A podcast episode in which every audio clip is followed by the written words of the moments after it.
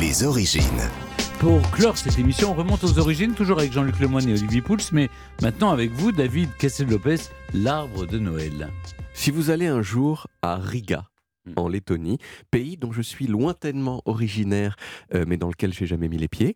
Si vous allez un jour à Riga, donc, et que vous vous promenez sur la place de l'hôtel de ville, vous allez voir sur le sol une plaque qui marque l'emplacement du premier sapin de Noël sur la Terre, qui, selon la plaque, a été mis là en 1510.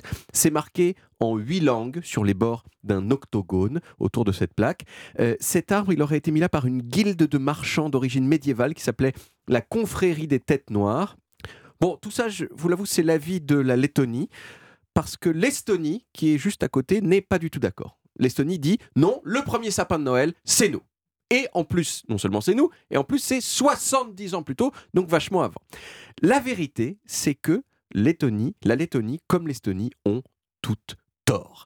Déjà parce qu'il est super probable que les sapins euh, qui ont été mis en Lettonie et en Estonie, et en Estonie ils n'avaient pas grand-chose à voir avec Noël, et surtout parce que cette idée de prendre des arbres dont les épines résistent à l'hiver comme symbole cool, eh ben c'est beaucoup plus ancien que ça. Et on comprend pourquoi.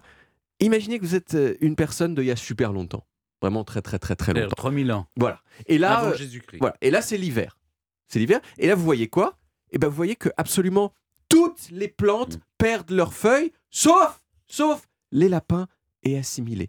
Et qu'est-ce que vous en déduisez? Eh bien, vous en déduisez que les sapins, ils ont des sortes de super Vous pouvoirs. avez dit les lapins, hein, pas les sapins. Les hein. sapins. Et bien que les sapins, ils ont des sortes de super pouvoirs. Et c'est donc ultra logique de les vénérer Mm. comme des symboles de permanence, de victoire contre la mort, voire d'éternité. Donc, les conifères, ils étaient vénérés par les peuples nordiques depuis l'Antiquité, donc avant l'arrivée du christianisme, avant même le principe de Noël. Et au moment où les peuples chrétiens ont évangélisé ces peuples païens, qui croyaient en des divinités complètement haram, eh bien, ils leur ont dit euh, va falloir arrêter de vénérer les arbres euh, comme des abrutis, là. Maintenant, c'est Jésus, Jésus, Jésus. Mais comme ça arrive souvent, la tradition de l'arbre a fini par être assimilée par le christianisme qu'il a intégré à son histoire. Probablement par voisinage avec l'arbre du jardin d'Éden. Euh, On a un petit peu fait ça, euh, fait passer ça pour l'arbre du jardin d'Éden. Ou, selon certains chercheurs, sous l'impulsion des premiers protestants. Mm.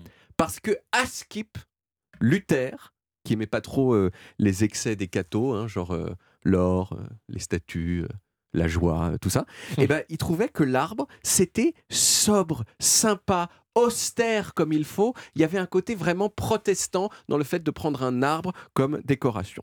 Et toujours à Skip, c'est Luther qui le premier aurait eu l'idée d'illuminer les arbres de Noël, les bougies étant des symboles de la lumière du Christ, toi-même, tu sais. Le sapin moderne tel qu'on le connaît, il est en tout cas très probablement né en Allemagne au XVIe siècle. Et les tout premiers dont on ait la trace, attestés par des, archives solides, ils étaient en Alsace, qui à l'époque, je vous le rappelle, était encore Schleu. Et en, 1900 en 1554, c'était déjà suffisamment répandu comme pratique pour que la ville de Fribourg en Allemagne interdise qu'on abatte des arbres pour Noël pour pas déforester. À cette époque-là, et surtout dans les siècles qui ont suivi, euh, vous le savez, euh, les Allemands, ils ont eu tendance à immigrer euh, et ils ont emporté avec eux les sapins de Noël décorés. On sait par exemple qu'il y avait un sapin de Noël à Versailles en 1738. Et au 19e siècle, il y a eu un tournant important, euh, c'est que la reine Victoria et son mari, euh, Albert euh, de Saxe-Cobourg-Gotha, qui était, je vous le rappelle, méga chleux, ils se sont Mm. affichés avec un de leurs sapins, notamment dans un magazine diffusé aux États-Unis. Et c'est en partie à ça qu'on attribue l'essor international du sapin de Noël. En France, euh, lui, le sapin, il s'est démocratisé dans les années 20 à peu près. Aujourd'hui, il y a un foyer sur cinq qui achète des sapins de Noël, ce qui fait 6 millions de sapins de Noël par an. Euh, c'est cher, ça coûte environ euh, 30 euros.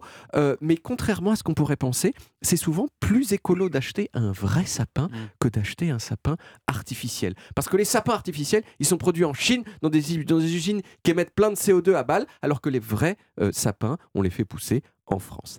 Mais si vous voulez vraiment vraiment être écolo, euh, et je sais que c'est votre cas, euh, Stéphane, il faut non pas acheter votre sapin, mais le louer. Il n'y a pas beaucoup de gens qui le savent ça, mais on peut louer des sapins en pot. Vous donnez de l'argent à une entreprise, elle arrive avec le sapin, et ben elle revient le chercher euh, après Noël. Alors, il faut voir, ça coûte souvent beaucoup plus cher de louer un sapin que de l'acheter, mais je connais vraiment énormément d'écolos qui sont pétés de thunes, et donc je pense qu'ils seront ravis de dépenser leur argent comme ça. Ben, merci beaucoup. Bah, je vous en prie. C'est un David, on retrouve les origines en podcast sur toutes les applis audio et en vidéo sur YouTube de Dailymotion et sur le site europe1.fr. Vous pouvez également retrouver toutes nos émissions.